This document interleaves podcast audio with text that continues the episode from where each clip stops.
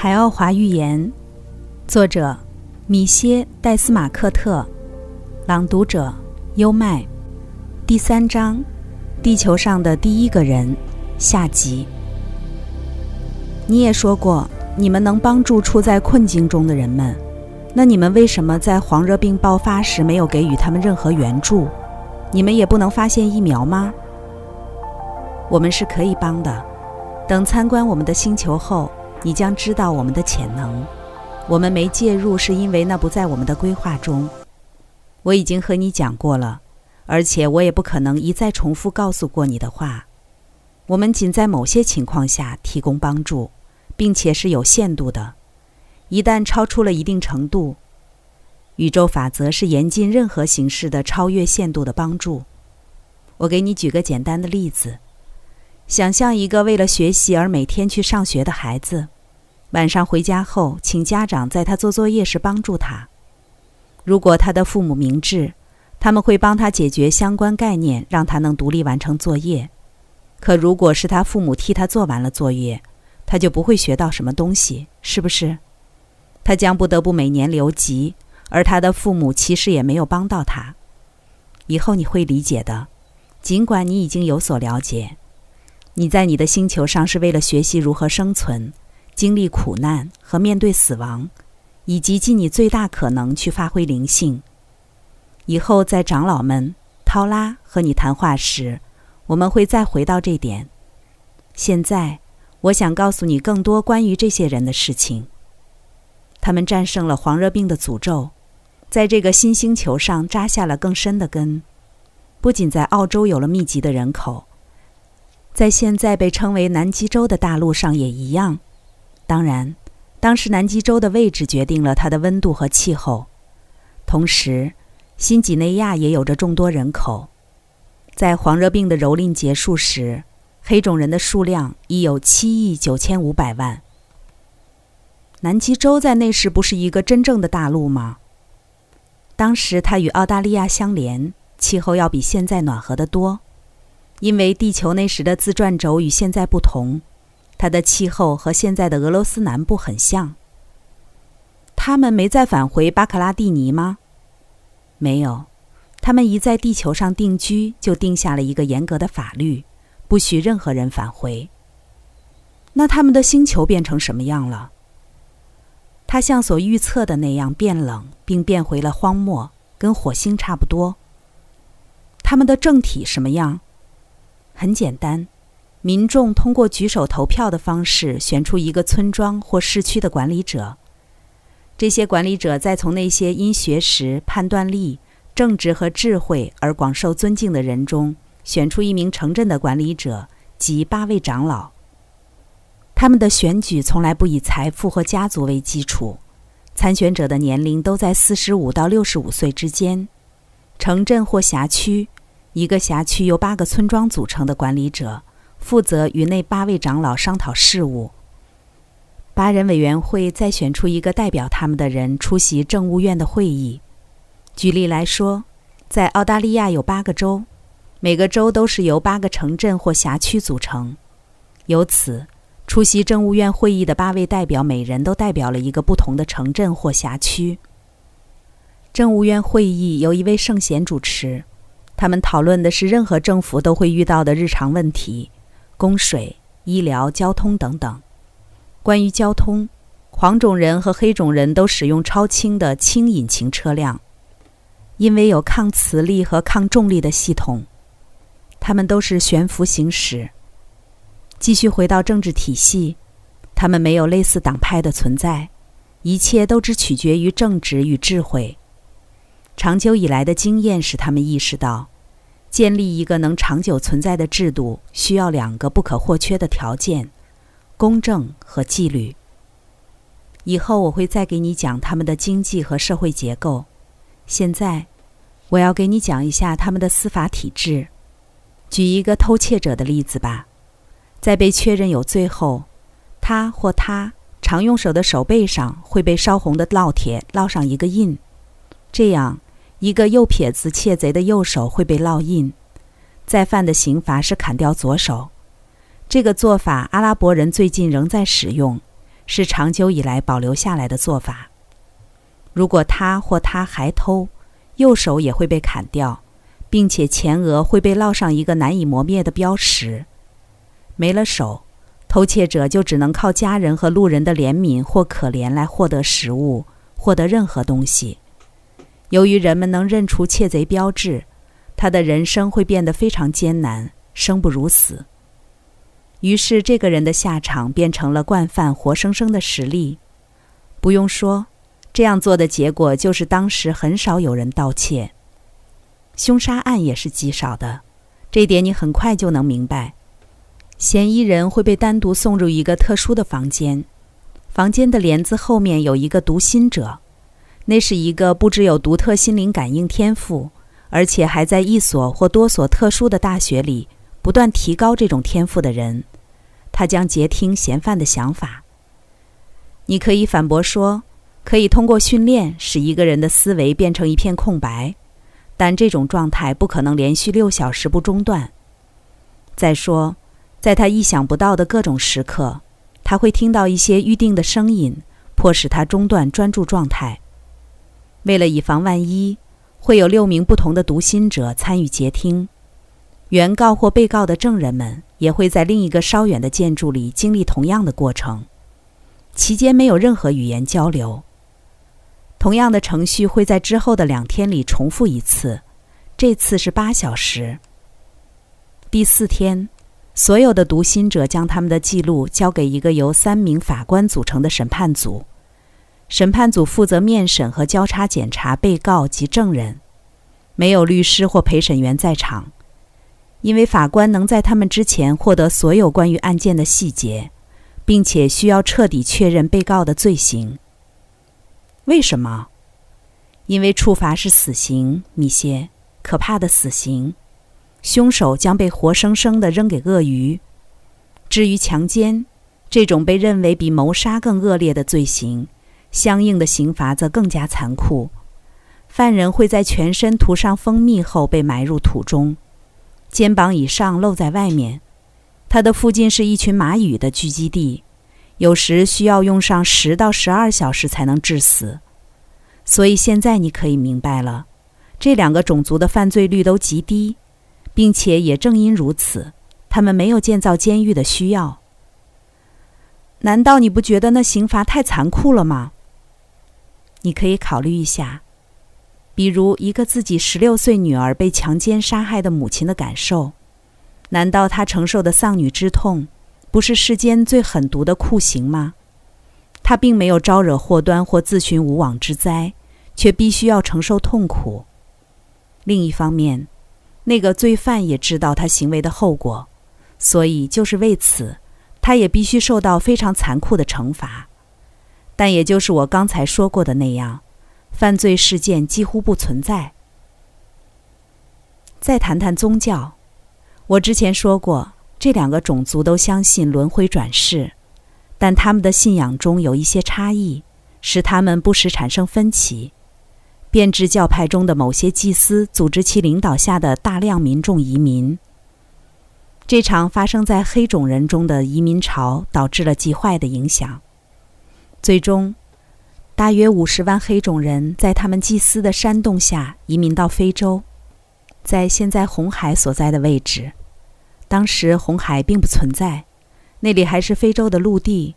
他们开始建立城镇和村庄，但废除了之前我给你讲过的那个从各个方面来说都是公平有效的政治体系。祭司们自己选出政府首脑。于是，这些领导人就或多或少地变成受祭司操控的傀儡。从那时起，那里的人们就不得不面对许多问题，也是现在地球上那些为你所熟悉的腐败、卖淫、吸毒和各式各样的不公正。至于黄种人，他们有着非常好的信仰结构，除了一些在宗教方面的轻微曲解外。他们的祭司在国事中没有任何发言权，他们过着和平富足的生活，和那些分裂到非洲的黑种人完全不同。说一下军队吧，他们用什么武器呢？他们的武器非常简单，正如简单粗暴往往能战胜精密复杂，它非常有效。两个种族都把它带来了，我们可以称其为激光武器。这些武器由一个特殊的小组进行管理，而这个小组则受各国领导人指挥。依共同协议，两个种族互相交换一百名观察员，每个国家都一直驻有来自外国的观察员。这些观察员是一些为其祖国工作的大使和外交官，同时，他们也要避免军备超过一定的编制。这个制度运转得很完美，和平持续了三千五百五十年。不过，由于那些移居非洲的黑种人是分裂出去的，所以他们并没有被允许带走这些武器。慢慢的，他们的活动范围扩大了。并开始在现在的撒哈拉沙漠所在的地方定居。当时那里还是一片气候宜人、植被茂盛的富饶土地，是许多动物的乐土。祭司们修建了寺庙，为了满足他们对财富和权力的欲望，他们对人民苛以重税。在一群以前从不知贫穷为何物的人中，明显形成了两个阶级：极富者和赤贫者。祭司和那些协助他们剥削穷人的人，无疑属于前者。宗教变成了偶像崇拜，人们膜拜石质或木质的神，并向他献祭。不久后，祭司们坚持必须用活人祭祀。从分裂时开始，祭司们就尽可能确保人民处在最大的无知中，通过长年累月的弱化他们的心智和体力发展。祭司们对人民的控制越来越强，这种发展了宗教已经和最初激发脱离运动的那种宗教风马牛不相及了。对人们的控制已经变成了祭司们基本的和首要的任务。宇宙法则规定，无论生在哪个星球上，人的首要责任都是发展他的灵性。这些祭司通过愚弄人民。用谎言领导他们，导致整个国家沉沦的行为，违背了这条根本法则。我们决定在这时出面干预，但在行动前，我们给了那些祭司最后一次机会。我们通过心灵感应托梦给大祭司，必须停止活人祭祀，将民众引回正道。人类以肉体形式存在的唯一目的是发展灵性。你们的所作所为违背了宇宙法则。深受震撼的大祭司在第二天便召集侍祭们开会，告诉他们昨晚的梦。一些祭司指责他离经叛道，另一些觉得他老糊涂了，还有一些怀疑那是幻觉。最终，经过数小时的讨论，与会的十五个祭司中，依然有十二个仍坚持要让宗教维持现状。声称他们的理想就是保持现有控制，并推进民众对复仇之神的信仰和畏惧。那神的代理人就是地球上的他们。至于大祭司告诉他们有关梦的事情，他们一句也听不进去。有时我们的立场是很微妙的，米歇。我们可以同飞船一起出现，直接与祭司们对话，但他们有能力识别来自宇宙的飞船。他们在分裂前也曾有过。他们会立刻攻击我们，不做任何询问，因为他们十分多疑，害怕失去在其国内的显赫地位。为了应对可能发生的革命，他们组建了一支军队，并储备了威力巨大的武器。我们也可以消灭他们，直接与民众交流，将他们引回正确的道路上。但从心理学上讲，这是不妥的。这些人已经习惯于遵从他们祭祀的命令，无法理解我们为什么要介入他们的国事中，因此一切都会被搞砸。于是，在一个夜里，我们乘一个工具球飞到这个国家上约一万米的高空，神殿和圣城距城镇约一公里。我们用心灵感应唤醒了大祭司和那两个听从他建议的事迹。让他们步行到一个距圣城约一点五公里的美丽公园。随后，我们通过集体幻觉让卫兵打开监狱，释放囚犯、仆人、士兵。实际上除了那十二个罪大恶极的祭司外，圣城所有的居民都被疏散了。受头顶异象的启发，每个人都跑向城镇的另一边。天上，长着翅膀的人在一朵巨大的明亮云团旁盘桓，云团的光芒照亮了整个夜空。那是怎么做到的？集体幻觉，米歇。这样，在很短的时间里，圣城中只剩下那十二个邪恶的祭司了。当一切就绪，工具球便摧毁了一切，包括神殿。用的是你在之前行动中见过的那种武器。石砖被粉碎，墙塌的只剩一米高。这些废墟是罪孽后果的见证。事实上。如果圣城被彻底抹除，人们会很快忘记这些，因为人类是健忘的。接着，为了教导民众，光云中传出一个声音，警告人们：神的愤怒是可怕的，比他们所见到的还要恐怖。他们必须要听从大祭司，走向他引领的新道路。当这一切都结束，大祭司站在这些人面前开始讲话。他向这些不幸的人承认了他之前的错误，而现在，最重要的是大家共同向新的方向努力。他的工作得到了那两名世纪的支持，当然，他们也经常遇到困难，但是，一想到几分钟内就被毁掉的圣城和那些邪恶祭司的死亡，这种记忆和恐惧就能帮他们渡过难关。所有人都坚定无疑地认为这场事件是神灵的神迹，因为两百多名将在第二天成为祭品的囚犯也在这件事中被释放了。文士记录了所有的细节，但传说和故事经过数个世纪的流传也被歪曲了。不过，直接结果却是一切都变了。鉴于邪恶祭司和圣城的遭遇，原先也参与对人民盘剥的富人。害怕自己会遇到同样的命运，于是他们极大地收敛了自己，并协助新领导人发起改革。逐渐的，这些人又一次过上了令人满意的生活，就像他们分裂前一样。和工业化和城市化相比，他们更青睐田园生活。在之后的世纪里，他们在整个非洲都扎了根，人口最终也达到了几百万。城镇依然只存在于现在红海所处的位置，分布在一条流经非洲中部的大河两岸。他们设法极力发展自己的心灵能力，许多人可以通过悬浮进行短途旅行，心灵感应也恢复了在他们生活中的重要地位，变得普通起来。常见的还有将手放在患处治愈身体病痛的事情。因此。对于行星地球上的居民来说，一切都顺心如意，除了一件事。天文学家和学者们都为之非常担忧：一颗巨大的小行星正在靠近地球。虽然它几乎无法被察觉，但事实存在。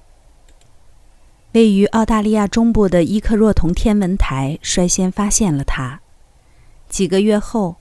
知道该往哪儿看的人，单凭肉眼就可以看见它了。它发出一种十分不祥的鲜红色光芒，并在之后的几个星期里变得愈发清晰。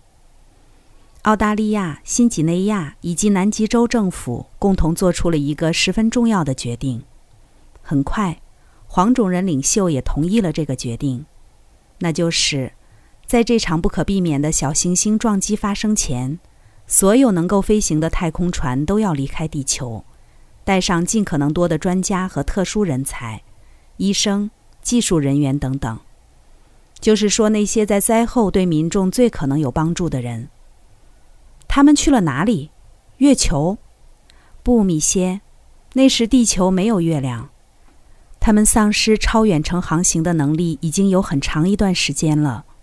现有的飞船只能进行为期十二周的自动飞行。他们的计划是让飞船保持在绕地轨道，时刻准备着以最快的速度降落在急需援助的地方。澳大利亚准备了八十艘飞船，里面搭载着一批精英，他们是经过日夜开会的讨论后选出来的。黄种人进行着相同的工作，他们准备了九十八艘飞船。当然了，在非洲那里从未有过任何太空船。一切就绪后，民众收到通知，撞击即将来临，但飞船的任务是保密的，因为担心民众会认为自己被领导人背叛而惶恐，甚至可能冲击飞船基地。基于同样的考虑，领导人们通过对碰撞后果的轻描淡写来把群体的不安降到最低。现在，根据估算出的小行星速度，这场不可避免的碰撞已经迫在眉睫了。时间仅剩四十八小时。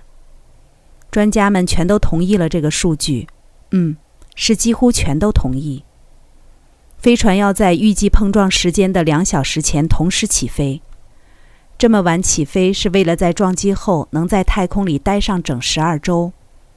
如果有必要的话，计算显示，碰撞将发生在现在的南美洲。于是，一切准备完毕，行动日的起飞信号定在了澳大利亚中部时间的中午十二点。可是，不知是因为之前的计算有误，尽管这是极不可能的。还是因为小行星突然出人意料地加速了，它在中午十一点就出现在太空中，明亮的像个橙色的太阳。起飞的指令被立刻发出，所有的飞船都飞向了天空。为了能尽快离开地球大气层，摆脱地心引力，必须要利用一个弯曲。此处“弯曲”的意思是一个引力空洞，一个弱引力区。当时它在现在的欧洲上空，尽管这些太空船的速度很快，但在小行星撞击地球时，它们还是没能到达弯曲。小行星在进入地球大气层时碎成了三大块，其中最小的一块直径有好几公里，击中了现在红海所在的区域；另一块较大的击中了现在地文海所在的区域，而最大的那块儿。落在了现今加拉帕克斯群岛所在的区域。撞击的直接效果十分恐怖，太阳变成了暗红色，像个坠落的气球一样滑向地平线。不久，它停了下来，并开始缓慢的爬升，但刚爬到一半就又掉了下去。地轴一下就偏转了，由于最大的那两块小行星碎片穿过了地壳。使得地球上发生了难以想象的大爆炸。澳大利亚、新几内亚、日本、南美洲，实际上全球几乎都发生了火山爆发，山脉瞬间平地而起，高达三百多米的巨浪席卷了澳大利亚五分之四的土地。塔斯马尼亚与澳洲大陆分开了，南极洲的一片陆地也沉入水中。使澳大利亚和南极洲之间形成了两个巨大的海底峡谷。一块巨大的陆地从南太平洋的中部海峡升起，缅甸的很大一片土地都沉入了现在的孟加拉湾，而另一个盆地的下陷则形成了现在的红海。飞船有足够的时间离开吗？不太够，米歇，因为专家们犯了一个错误。他们可以自辩说自己无法完全预测到将要发生的事情。他们预见了地轴偏转，但没有料到地轴震动，重新弹回地球大气的小行星所造成的余波，将所有飞船都拉了进去。接着，他们被由小行星碎裂产生以及尾随小行星而来的成千上万的碎粒所击中。只有七艘飞船，三艘黑种人的和四艘黄种人的。在竭尽全力后，成功逃离了地球上的恐怖灾难。亲眼见证地球的变化，对他们来说一定触目惊心。你说的那片陆地从太平洋里浮出来用了多久？我问道。只用了几小时。那块大陆是由巨变产生的气体带托起来的，气体则源自地心深处。地表巨变持续了好几个月。三处被小行星撞击的地方出现了成千上万座火山，有毒气体覆盖了澳洲大陆的大部分地区，数百万黑种人在几分钟里就毫无知觉地死亡了。我们的统计显示，澳大利亚的人类和动物几乎全灭绝了。待一切都平静后，那里只剩下了一百八十名幸存者。有毒气体是导致这场可怕灭绝的元凶。在新几内亚，那里飘荡的毒气较少，死亡的人数也较少。我刚才一直想问你一个问题，涛，请讲。你说过新几内亚和非洲的黑种人都来自澳大利亚，那为什么现在的澳大利亚土著人和世界其他地方黑种人的区别那么大？问得好，米歇。我的叙述本应涵盖更多细节的。你想一下，小行星撞击导致的地壳巨变，使具有高放射性的含铀矿散落在地表，而这只发生在了澳大利亚。那些幸存者受了很大影响，就像核武器爆炸后的幸存者一样，他们的基因发生了变异，所以现在非洲黑种人的基因和澳洲黑种人的不一样。再说，他们的饮食结构和生存环境也都发生了极大的改变。斗转星移，这些巴克拉蒂尼人的后裔就变成了现在的澳大利亚土著民族了。随着地壳的不断隆起，山脉形成了，有些是快速出现，有些则用了几天。张开的地裂吞噬了城市，闭合后就抹去了一切文明的痕迹。最恐怖的是凶猛的洪水。那情景让人无法相信，这星球上还曾有人类的痕迹。当时，由于火山同时将那么多的火山灰喷射到了难以置信的高度，整个天空都陷入黑暗之中。一些海域中成千上万平方公里的海水都在沸腾，升腾的水蒸气与火山灰云混合，形成了厚重的乌云，由此爆发猛烈的降水。你很难想象那种场面。那些在太空轨道上的飞船呢？我问道。十二周后，他们不得不返回地球。他们选择从现在的欧洲上空返回地面，因为当时除了那里，地球的其他区域完全没有能见度。七艘飞船中只有一艘成功着陆，其余的飞船都被卷入了暴风，摔落在地。当时整个地球上都有这种暴风。旋风，风速达每小时三百到四百公里。旋风出现的主要原因是地表巨大的温差，这又是由于火山的突然爆发造成的。这样，那艘唯一幸存的飞船设法降落在了现在被称为格陵兰的地方。船上有九十五名黄种人，他们大都是医生和各个领域的专家。由于是在极其不利的情况下着陆。飞船受到不可修复的损坏，无法再次起飞。然而，它仍然可以被当成一个避难所。他们的给养可以维持很长时间，所以这些人尽可能地将自己振作了起来。大约一个月后，他们也全被一场地震吞噬了，包括飞船。这场灾难之后，地球上所有文明的痕迹就都被摧毁了。小行星撞击带来的连锁灾难，将新几内亚、缅甸和中国以及非洲的人口全分散了。尽管撒哈拉地区的受灾程度比其他地区都要小，但所有在红海处建立的城镇都被新生的海洋吞没了。简而言之，地球上没剩下一座城市，无数的人和动物都消失了。于是，不久后，大面积的饥荒开始了。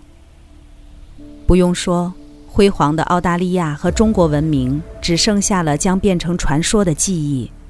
人们被新生的峡谷和海洋分开，彼此失去联系。地球人类第一次出现了人吃人的现象。刚才带来的是《海奥华寓言》第三章《地球上的第一个人》下集。这里是优麦的书房，欢迎评论区留言点赞，关注主播优麦，一起探索生命的奥秘。